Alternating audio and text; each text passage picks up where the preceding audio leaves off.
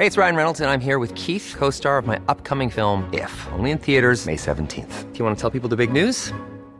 All right, I'll do it. Sign up now and you'll get unlimited for $15 a month in six months of Paramount Plus Essential Plan on us. Mintmobile.com slash switch. Upfront payment of $45 equivalent to $15 per month. Unlimited over 40 gigabytes per month. Face lower speeds. Videos at 480p. Active Mint customers by 531.24 get six months of Paramount Plus Essential Plan. Auto renews after six months. Offer ends May 31st, 2024. Separate Paramount Plus registration required. Terms and conditions apply if rated PG. Many of us have those stubborn pounds that seem impossible to lose, no matter how good we eat or how hard we work out. My solution is PlushCare. PlushCare is a leading telehealth provider with doctors who are there for you day and night to partner with you in your weight loss journey. They can prescribe FDA-approved weight loss medications like Wagovi and Zepbound for those who qualify. Plus, they accept most insurance plans. To get started, visit plushcare.com slash weight loss. That's plushcare.com slash weight loss. On a hâte de retrouver notre prochain invité, Normand Mousseau, qui est professeur de physique à l'Université de euh, Montréal. Bonjour. Merci d'avoir accepté l'invitation. Et euh, chercheur post-doctorant en physique, c'est beaucoup la physique euh, au, euh, ça fait longtemps. au long du parcours, mais maintenant, spécialisation dans, dans les énergies, est-ce que je peux dire ça comme ça? C'est pas trop m'écarter? Non, non, je continue en matériaux, mais je suis aussi en, énergie, de, puis en politique énergétique. Matériaux, ça peut aller avec l'énergie aussi par les temps qui courent avec les batteries. On va y arriver. Je veux qu'on parle de, l'avenir là-dedans, puis de, de ton analyse. C'est vrai, on s'est dit qu'on pouvait se, se tutoyer. Euh, et, je veux commencer, par exemple, avec un autre angle et te remercier, te féliciter encore pour le livre qui était sorti pendant la, pandémie, qui se nommait... Euh, la raison, quand la raison tombe malade, la pandémie quand la raison tombe malade, c'est toujours disponible et, euh, je recommande à qui que ce soit aujourd'hui de le lire encore parce que c'est d'actualité. On n'a pas fait d'introspection. Est-ce que tu partages mon analyse, Normand, à hauteur de, de des actions qu'on a posées à ce moment-là qui étaient plutôt extrêmes? Tout à fait. Moi, je trouve ça déplorable. On voit en fait qu'il n'y a aucune pression de la part d'aucun partis politiques, entre autres, euh, à, Québec ni à Ottawa, vraiment, là, pour dire euh, lancer une vraie revue de ce qui a été fait, une vraie évaluation, comparaison avec ce qu'on a vu à l'étranger, mhm. pour s'assurer qu'on mette en place euh, le bon cadre pour une prochaine fois. Puis pourtant, j'ai observé avec joie qu'il y a quand même des, des scientifiques qui, pendant que ça battait son cours, avaient gardé un profil bas, mais qui ont fini par sortir puis faire des, des mea culpa carrément. J'ai vu ça dans The Lancet. Euh, pour ce qui est de, des confinements, j'ai vu euh, pour les masques des, des, études qui disaient que ben c'était c'était pas très utile, etc. C'était un plaisir de voir Anthony Fauci commenter ça puis essayer de parler de cas particuliers au travers. Il y a eu il y a eu des scientifiques qui ont osé par la suite remettre des dogmes en question, mais c'est vrai que niveau politique, même Éric Duhem m'en parle plus. C'est tellement fait dire que c'était un homme d'un seul enjeu pendant la dernière élection qu'on dirait que ça, il l'a rentré dans son système. Euh, qu'est-ce qu'on devrait faire? Puis est-ce que ça passe pas par la les scientifiques de demander ça? Qu'on fasse une rétro-analyse sur, moi j'appelle ça l'hystérie covidienne des trois dernières années? Mais, euh, les scientifiques devraient le demander. Euh, les, politiciens devraient le demander euh, parce que c'est pas normal quand on réagit de cette ampleur-là qu'on n'évalue pas par la suite la qualité de, des mesures. Qu'est-ce qui doit être changé? Est-ce que la loi, par exemple, sur les mesures euh, d'urgence, ben, sanitaire. dans le cas santé publique, est-ce que est-ce que les conditions sont les bonnes? Est-ce que les garde-fous sont les bons? Et ensuite, comment préparer, planifier correctement la prochaine. On avait fait une telle étude, par exemple, après la, H1, H1N1 oui. en, 2009. Le fédéral avait fait une analyse et la commission qui s'était penchée là-dessus avait été très, très dure par rapport à ce qui avait été fait, euh, soulignant les manquements, le manque de préparation, les, euh, les mesures qui étaient inefficaces.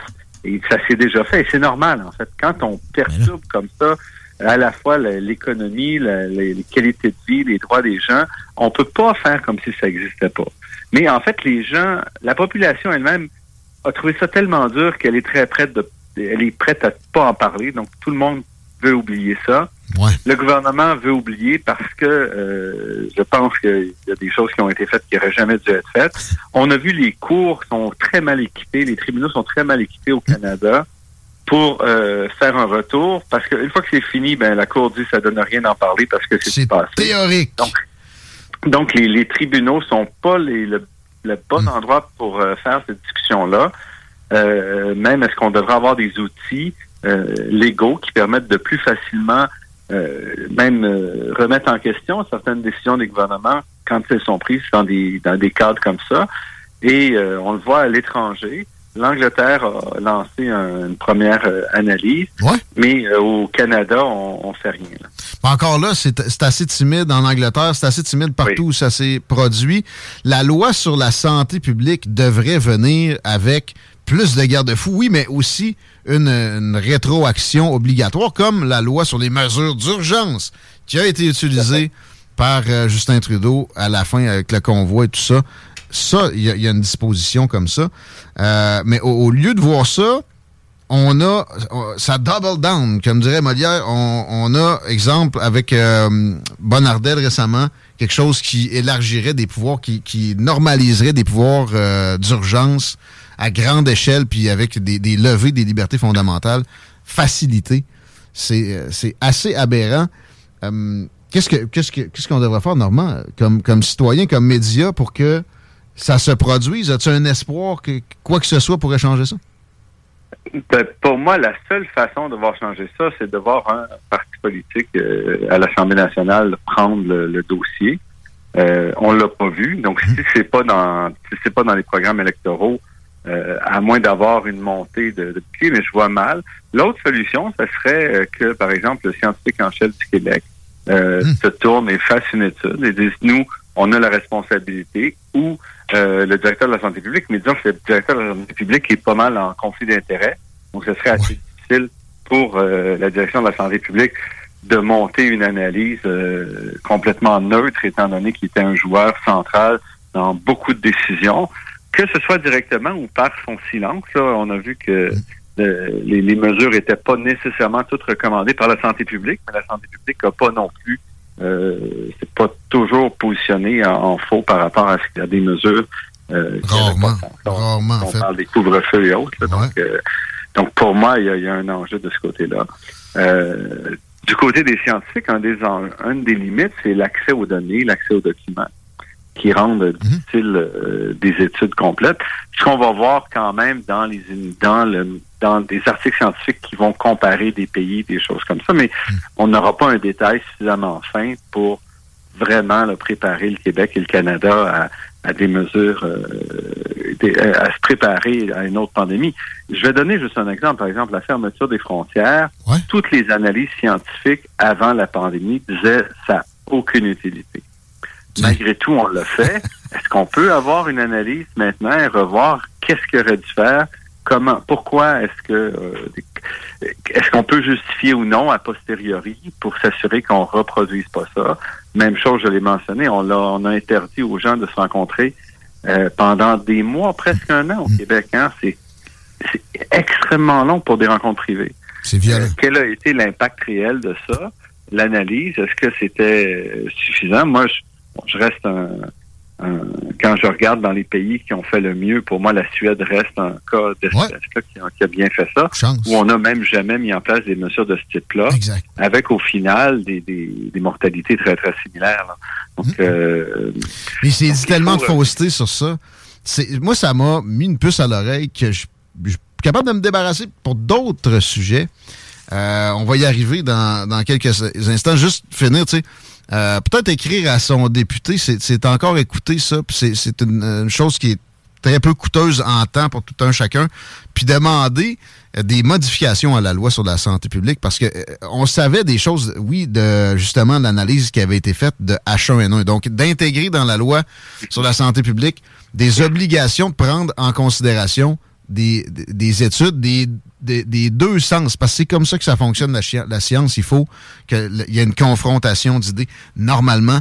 Euh, puis je me rappelle que j'avais lu des conclusions sur la H1N1 au début de la pandémie qui disaient aussi de faire très attention à... Une, je pense qu'il y avait le mot carrément hystérie dans mm-hmm. les conclusions euh, de la santé publique du Canada. À l'époque, c'est... Oui, puis on peut même aller jusqu'à la toute fin, c'est-à-dire entre le moment où tout le monde ou presque était vacciné en septembre et la levée des mesures euh, au mois de janvier, on peut se poser la question, il n'y avait rien qui avait changé entre les deux, sauf le mm-hmm. fait qu'on avait un, un virus qui était plus contagieux et qui a en fait forcé le gouvernement à, reculer parce que les gens ont dit, bon, de toute façon, tout le monde l'a attrapé. Mmh. Donc, la question, c'est même le délai, les décisions, tout ça, il faut les réanalyser pour dire, OK, est-ce qu'on a fait les bonnes choses? Puis, il faut le faire. On peut pointer du doigt, mais on doit aussi le faire sans pointer du doigt en disant ben, quelle est la meilleure science qu'on qu'on peut tirer pour s'assurer que la prochaine fois, on utilise correctement la science. Surtout, surtout. Je, vois trop de demandes d'introspection, de, c'est pas le mot qui, est utilisé, qui sont en mode pointage de doigts, puis là, il faudrait mettre du monde en prison. Ça nuit à, cette possibilité-là qu'on fasse une rétro-analyse efficace. faut y aller de, façon polie, puis de façon euh, qui, est humaine. ça, donne rien de, s'exciter puis de vouloir trouver des coupables. C'est de prévenir qu'il faut, euh, qu'il faut viser. On s'entend là-dessus. Euh, j'ai hâte de voir si on va s'entendre sur le prochain point qui, euh, tu sais, je parlais de la puce que ça m'a mis à l'oreille en termes de, de, de pensée, de groupthink, tu sais, que, que j'ai observé à ce moment-là et qui, bon, j'observe des patterns similaires. Peut-être qu'il y a un biais cognitif qui s'est installé, mais à, d'autres égards, et notamment sur les changements climatiques, où je, je sens qu'il y a un phénomène similaire. Si tu, euh, tu vas à l'encontre d'un discours ambiant, tu pourras avoir de graves problèmes. Normalement, tu es dans le domaine de, des énergies et, carrément de, la physique. Euh, je pense que tu comprends l'effet de serre assez bien, tout ça. Est-ce que, est que j'ai raison de penser que, euh, par exemple, le financement, quelqu'un qui voudrait trouver quelque chose avec une théorie Exemple dans le sens de phénomène solaire plus responsable que ce qui a été admis par le GIEC. Exemple, euh, aurait de la misère à se trouver d'argent, sauf peut-être avec des pétrolières. Aujourd'hui, oui, parce que les études ont été faites. Donc, la science, on l'a clarifié. Ces questions-là, on se les est posées dès le début des années 80. Quelles étaient les sources euh, du réchauffement qu'on voyait déjà venir, quelles étaient euh, donc quelles étaient les corrélations? Et les corrélations les plus euh, les, plus claires et aujourd'hui incontournables, c'est que c'est l'augmentation des gaz à effet de serre dans l'atmosphère qui sont la cause essentielle du réchauffement climatique. On a éliminé le soleil, on le connaît, on mesure, on a des sondes, on peut mesurer les, cycles, c'est pas quelque chose, c'est quelque chose qu'on voit là. Il n'est pas compliqué. Et quand on met les modèles, quand on analyse ça, on voit pas euh, de corrélation. Mais il y a beaucoup de scientifiques qui vont dire que justement on le connaît assez mal le Soleil. Il y a des phénomènes qu'on n'a pas compris. On parle pas, on, on connaît pas comment le Soleil fonctionne, mais on est capable de mesurer la quantité d'énergie qui sort du Soleil ça, on sait comment faire depuis déjà euh, de très nombreuses décennies. Ça fait plus qu'un siècle. Donc, on sait comment mesurer. Et la question, c'est l'énergie.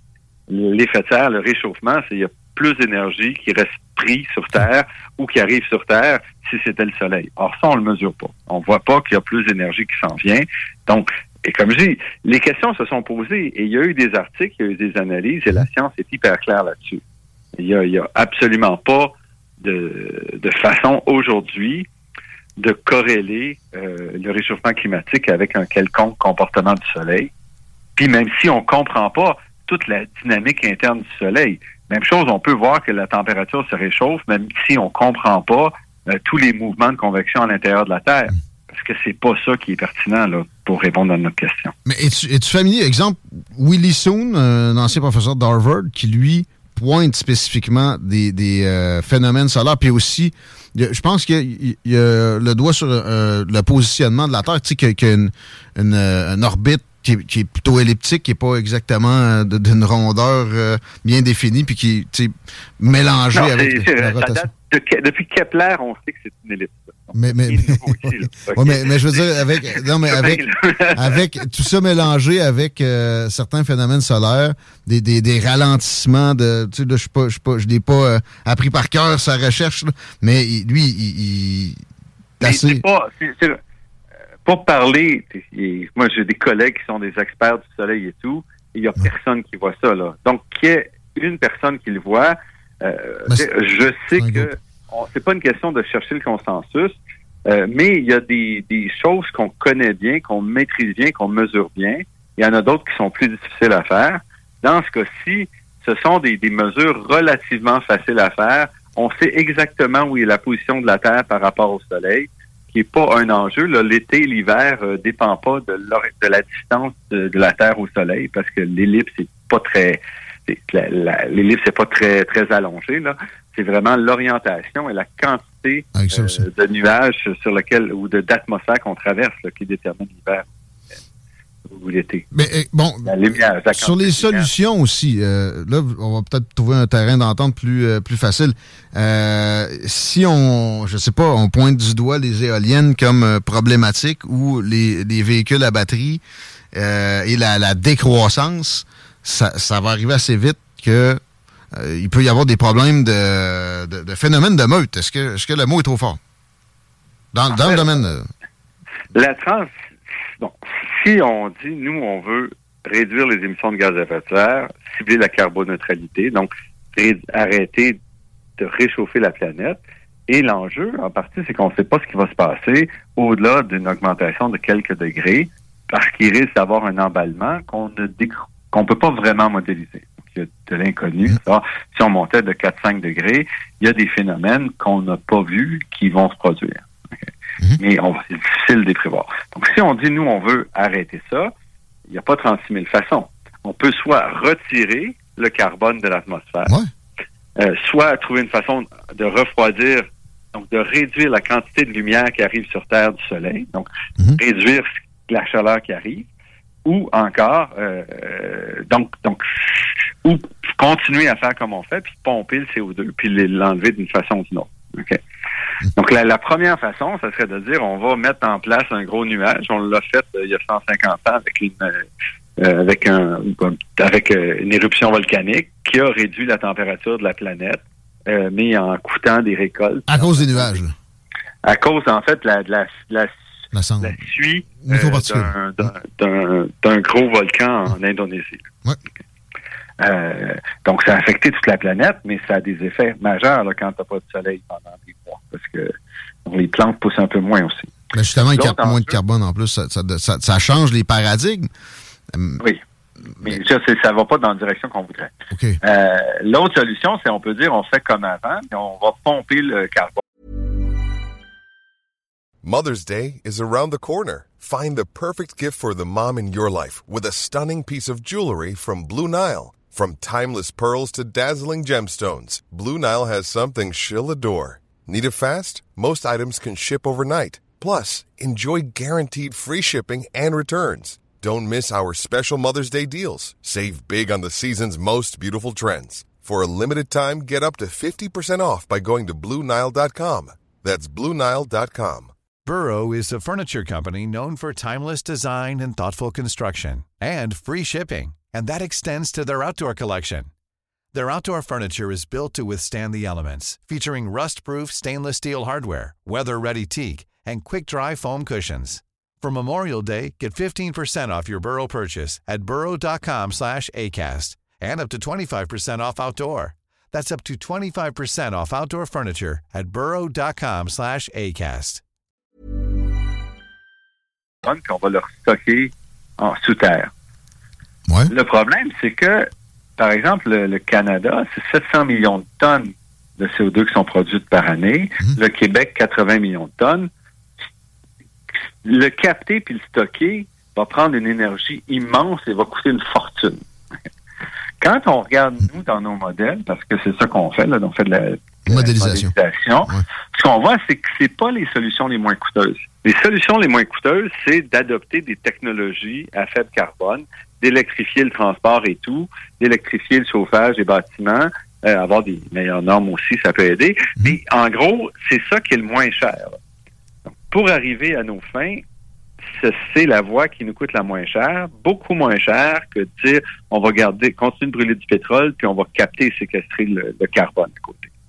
Mais l'énergie accessible et euh, peu chère demeure par les hydrocarbures quand même. Il n'y a, toujours pas d'équivalent. Et on a vu le miracle que ça crée depuis que c'est présent pour l'humain. Mais il y a eu une explosion des possibilités atteignables Ah oui, tout à fait. tout un Ça chacun. veut dire, si c'était pas des effets de serre, on, personne qui quitterait ça. Ben, le charbon, peut-être, c'est polluant, mais les autres, on, on vivrait avec, on trouverait des moyens de, de réduire les impacts. La, la réalité, c'est que c'est pas peu cher.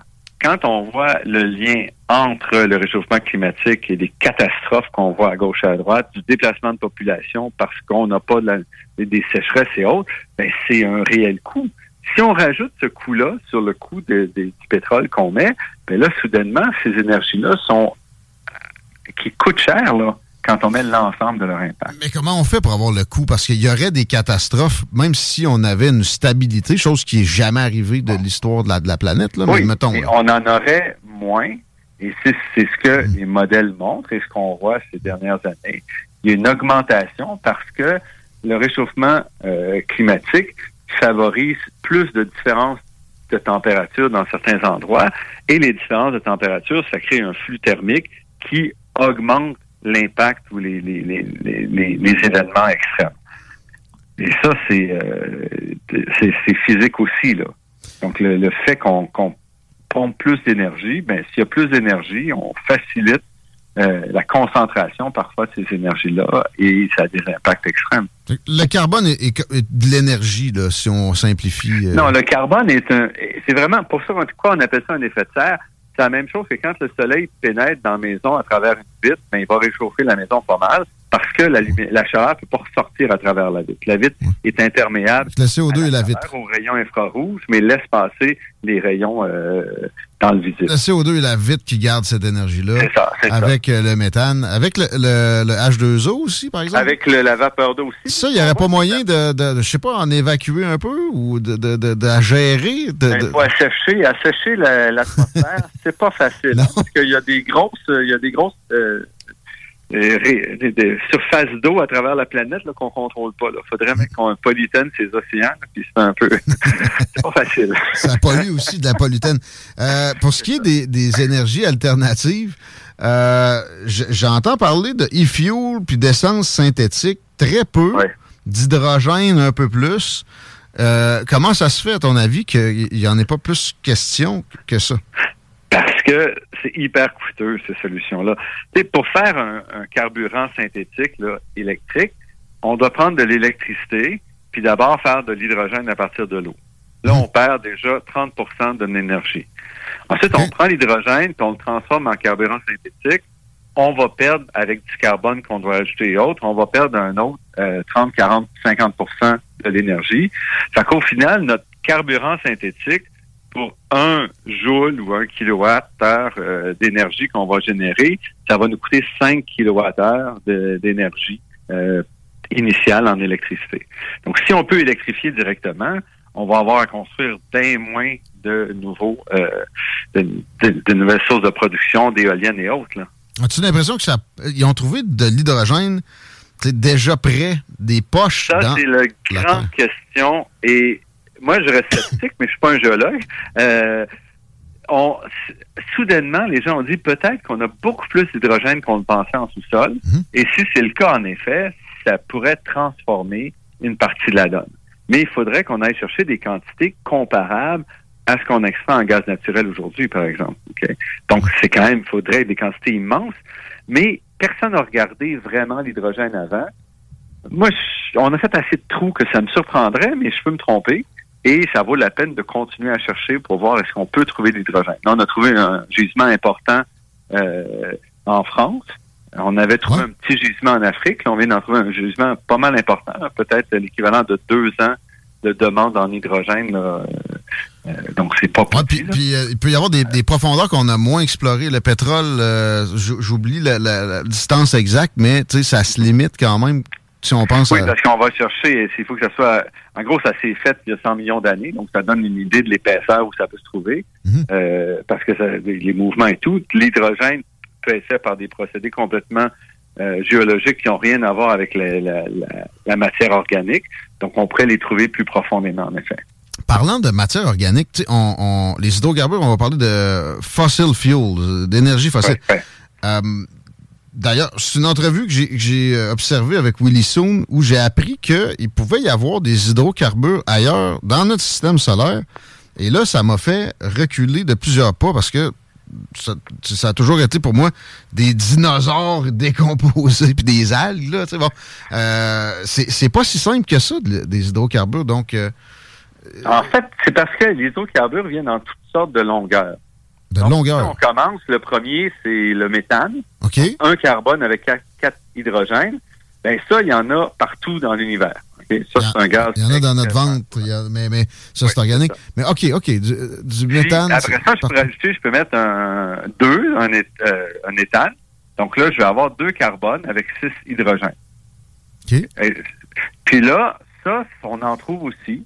C'est tout à fait, euh, on trouve ça dans ailleurs. Là.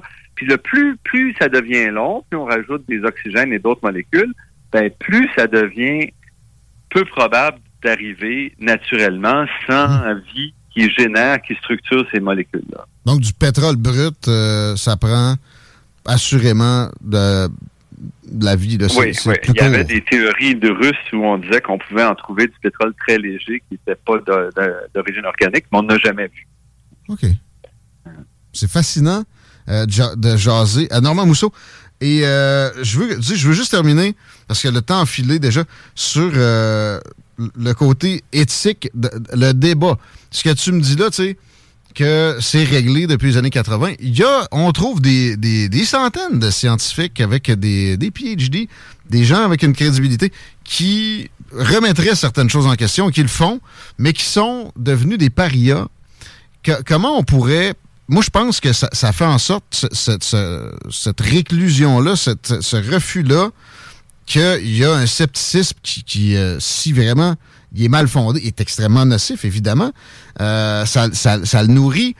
Comment on peut envisager un débat sur les débats? Je, me rappelle d'un cours de, méthodologie euh, deuxième cycle où on nous disait qu'il faut jamais donner le statut à des faussetés euh, de, potentielle vérité parce que, je paraphrase, là, ça, va être dangereux pour le débat scientifique, mais ça me semble prob- problématique. Est-ce que il n'y a, pas moyen qu'on revoie un peu ce qui, est, enseigné à ce niveau-là dans les universités pour qu'on remette le débat puis la confrontation en sciences sur un, niveau où, où il me semble que par le passé, on était mieux lotis? Moi, je dirais, il faut pas, il faut laisser des voix contradictoires émerger, mais il faut pas leur donner un poids qui est pas soutenu par les évidences. On a fait un peu ça durant la pandémie. Là, on avait peu d'évidences, puis on disait ah, on va, on va errer du côté de la, de, de, de la de, de réduction de risque, puis même si les évidences sont extrêmement faibles, on va prendre des mesures extrêmes. Mais on a- ils ont pris tout le poids Ouais. avec ça. Donc, Donc, moi, ça me... Ça Dans me- ce cas-ci, moi, qu'il y ait des, des gens qui ont des positions euh, extrêmes, là, qui sont pas soutenues par la majorité, puis souvent pas vraiment par les données, c'est pas très grave parce que c'est ça le système. Le système scientifique vit dans sa bulle, si on veut. Puis, même s'il y a des gens à, à l'exté- à l'extérieur ou au périmètre qui ont des, des idées extrêmes, ben, sur le lot, il peut en avoir qui a une vraie bonne idée, qui va prendre du temps, mais qui va finir par émerger. Donc, il faut les garder, même si la majorité de ces gens-là sont dans le champ, puis ils sortiront jamais du champ. C'est ça, être au bar, OK? Être au bar, la risque, c'est plutôt qu'être dehors qu'en dedans, mais il faut les garder. Bon. Mais on ne doit pas donner une voix démesurée à ces oppositions-là. Ce qu'il faut dire, c'est que si tu as raison, ben travaille, monte tes preuves, Ouais. puis le monde universitaire là, survit en étant original. Si je veux publier un article, je peux pas dire ben mon voisin a- avait raison, OK? Ça va pas très loin dans ma carrière. une carrière, réellement, il faut qu'elle se construise en disant regardez, j'ai une idée originale ou quelque chose qui se démarque de ce qu'on connaît. Ça peut être long, on l'a vu pour euh, des, des trucs comme euh, la, la, la, la- les prions là, de, euh, qui, qui expliquaient la maladie de la vache folle, ça a pris peut-être deux décennies à Prusinaire pour montrer que c'était vraiment ça qui était derrière la maladie de la vache folle, puis ensuite Alzheimer, des choses comme ça. Et pendant ce temps-là, il s'est battu contre des gens qui disaient c'est pas ce que tu dis. Mm. Mais on a besoin un peu de ces barrières-là parce que la majorité des gens qui avaient des, euh, des, des propositions, c'est des propositions qui ne tenaient pas la route. Si tu as raison, il faut que tu apprennes à te battre puis à maintenir. Mais- Puis un jour, ça va émerger. Mais le, f- ouais, le, le financement va être très difficile. Puis, tu sais, il y a, y a Ah, vraiment des le actions qui ont été Le- Le violentes. là. financement n'est pas impossible. Le financement n'est pas impossible. Mais pour ça, il faut que tu convainques, pas que tu as raison, mais que tu t'appuies sur des choses qui sont euh, défendables. Ouais. Et euh, mais c'est comme ça qu'on limite le nombre de mauvaises idées ou idées qui vont nulle part, là, sans les les limiter sans les éliminer. Donc il faut les garder. Puis moi, je suis contre l'idée de dire on bannit quelqu'un parce qu'il dit dans le monde universitaire qu'il dit quelque chose qui est pas vrai. Ah, il y a peut-être des factuellement faux, ça c'est une idée là, mais comme Mais s'il y a un débat, ça va être démontré. Tu sais, c'est- c'est Ouais, c'est à ça que ça là, moi, des débats sur la réalité des changements climatiques, j'en fais plus. C'est fait. Les vrais débats qu'on doit faire, c'est comment on avance, comment on atteint ces- nos objectifs qu'on s'est donnés, comment on le fait de manière à ce que les citoyens embarquent et tout. Les débats existent encore, mais il faut à un moment donné avancer ces débats-là. Sinon, on reste pogné en, 2000, en 1980, puis on fera jamais rien. En 1980, il nous disait que le Gulf Stream allait revirer de bord. Tu sais, euh, il y, a- il y a- il y a des dans, Non, les ça, modélisations, il il y a eu des égarements assez violents. Puis après ça, quelqu'un qui euh, s'insurge contre ça, qui, qui- qui est en science, va se faire, euh, exemple, Ah non, retirer pas la possibilité de donner une 80, bourse. Si on, si on remettait en, en, en cause ces propositions-là, c'était tout à fait normal. Euh, mais aujourd'hui, on a réglé des trucs. Aujourd'hui, on sait que euh, la Terre elle va sur une orbite elliptique. Quelqu'un qui dit ça tient pas la route, on va faire un débat. Ben moi, c'est bien valeur. Je participe pas à ces débats-là. Il y a d'autres débats. La science avance. La, place pour les débats reste là. Mais il faut faire des débats pertinents. Puis si quelqu'un veut dire que euh, c'est le soleil qui est responsable du réchauffement climatique.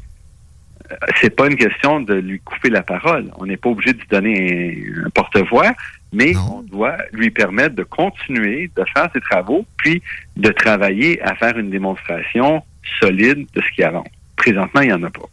Euh, je, te- suggère, tu vas avoir une meilleure capacité de lecture que moi, de lire ce que Willie Soon, avec son groupe de travail, a publié récemment en, ce sens-là.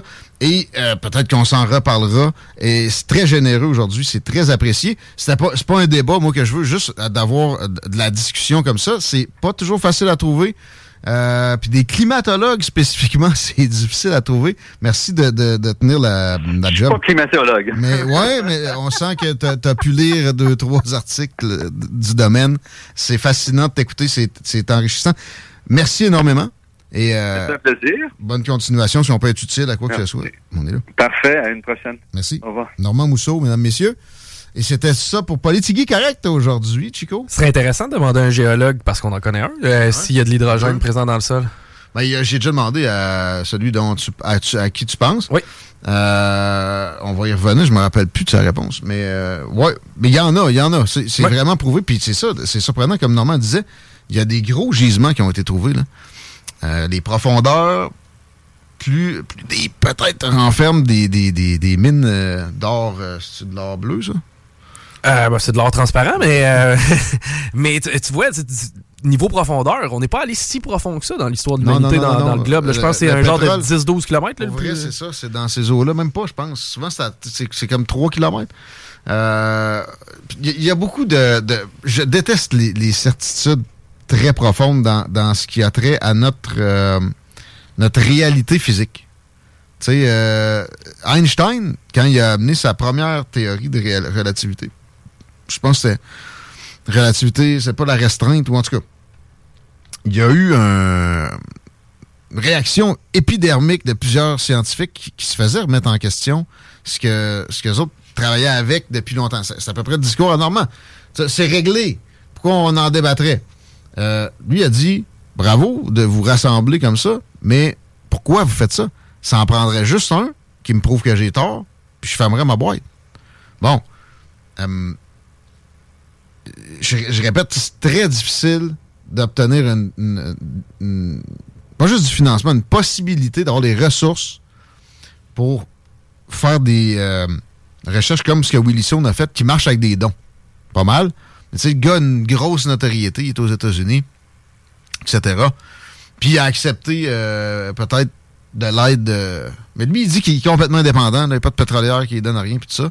J'ai vu des mentions qui allaient en- à contresens de ça. Ça reste que ce qu'il a écrit, c'est intéressant. J'ai lu, j'ai pas lu l'en- l'en- l'entièreté de l'étude. Mais tu sais, des, euh, des scientifiques qui travaillent dans le domaine, écarte ça du revers de la main. T'as un gars comme Wilson a une carrière incroyable. C'est pas, euh, c'est pas moi qui essaye de faire une recherche scientifique. Encore là, en passant, c'est pas la fin du monde. euh, Consulter une étude, hein? non, non, mais avoir un, un doctorat, là. Tu, tu- deviens pas euh, omniscient. Tu as une spécialisation très, très pointue sur euh, un enjeu, dans un enjeu, puis t'es patient. Mais quoi que, à un moment donné, tu gagnes ta vie. C'est rendu ta job, faire ton doctorat. Après ta maîtrise, t'es plus si patient que ça, parce que c'est c'est comme une job. C'est pas extrêmement payant, mais pas si mal payé non plus. On va se laisser là-dessus. Là. Euh, Je, je viens de voir l'heure. Ouais. Faut qu'on y aille. On se retrouve demain, les paupiètes, pour un beau petit jeu de radio. On vous laisse avec Mom deserves the best, and there's no better place to shop for Mother's Day than Whole Foods Market. They're your destination for unbeatable savings, from premium gifts to show-stopping flowers and irresistible desserts. Start by saving 33% with Prime on all body care and candles. Then get a 15-stem bunch of tulips for just $9.99 each with Prime. Round out Mom's menu with festive rosé, irresistible berry chantilly cake, and more special treats. Come celebrate Mother's Day at Whole Foods Market.